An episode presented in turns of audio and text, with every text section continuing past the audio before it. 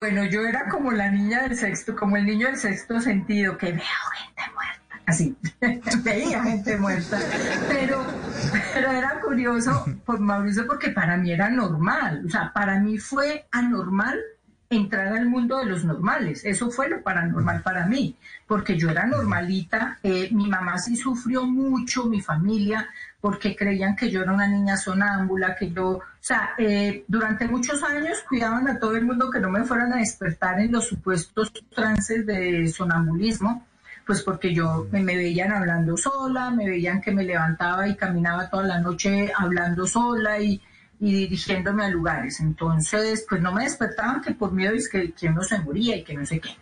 Pero desde muy pequeñita, yo mis primeros recuerdos, 5, 6, 7 años, donde mis, mis mejores amigos de la infancia y hasta la adolescencia fueron eh, personas que no estaban en este plano.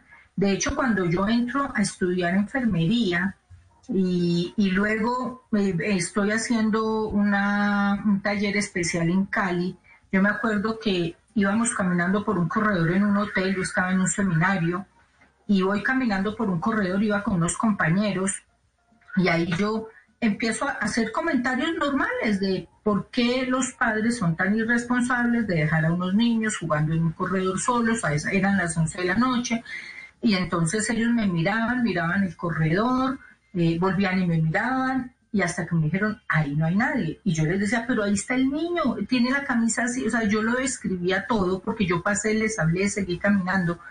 Entonces, a partir de ese momento yo creo que empezó una etapa traumática para mí, porque al haber estudiado enfermería, pues para mí ya eso dentro del conocimiento natural, físico, era esquizofrenia, yo estaba en, en estadios delirantes y empiezo yo a, pues a buscar ayuda profesional, ayudar a, buscar ayuda psiquiátrica, porque para mí pues yo estaba en estados paranoides.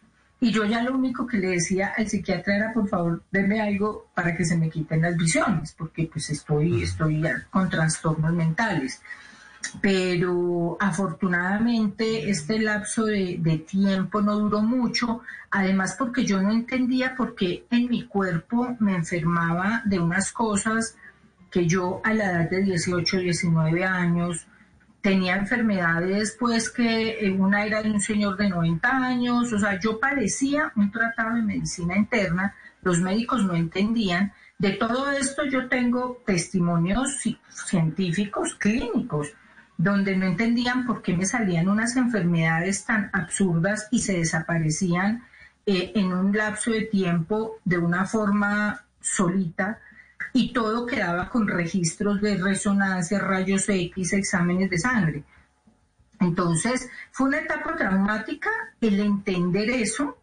Luego, cuando ya logro, y, y mis maestros, como yo les digo, mis maestros espirituales, que a través de meditaciones me empezaban a dar esos mensajes como tranquila, no necesita quimioterapia, tranquila, que esto está tranquila, y todo me pasaba de verdad, empecé a confiar y a soltar un poquito eh, como los miedos de, de, la muerte, empecé a entender la muerte porque no la entendía. Entonces para mí la adolescencia y empezar la primera etapa adulta sí fue bastante traumática.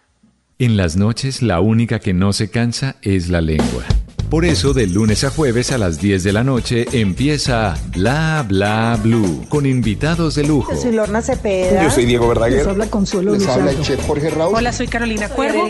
la reina de la música popular. Yo soy Adriana Lucía. Yo soy Tato Devia. Blue, vamos a estar entonces el pote y el petáculo. Con buena música, con historias que merecen ser contadas, con expertos en esos temas que desde nuestra casa tanto nos inquietan y con las llamadas de los oyentes que quieran hacer parte de este espacio de conversaciones para gente despierta. Bla bla blue. De 10 de la noche a 1 de la mañana. Bla bla blue. Porque ahora te escuchamos en la radio.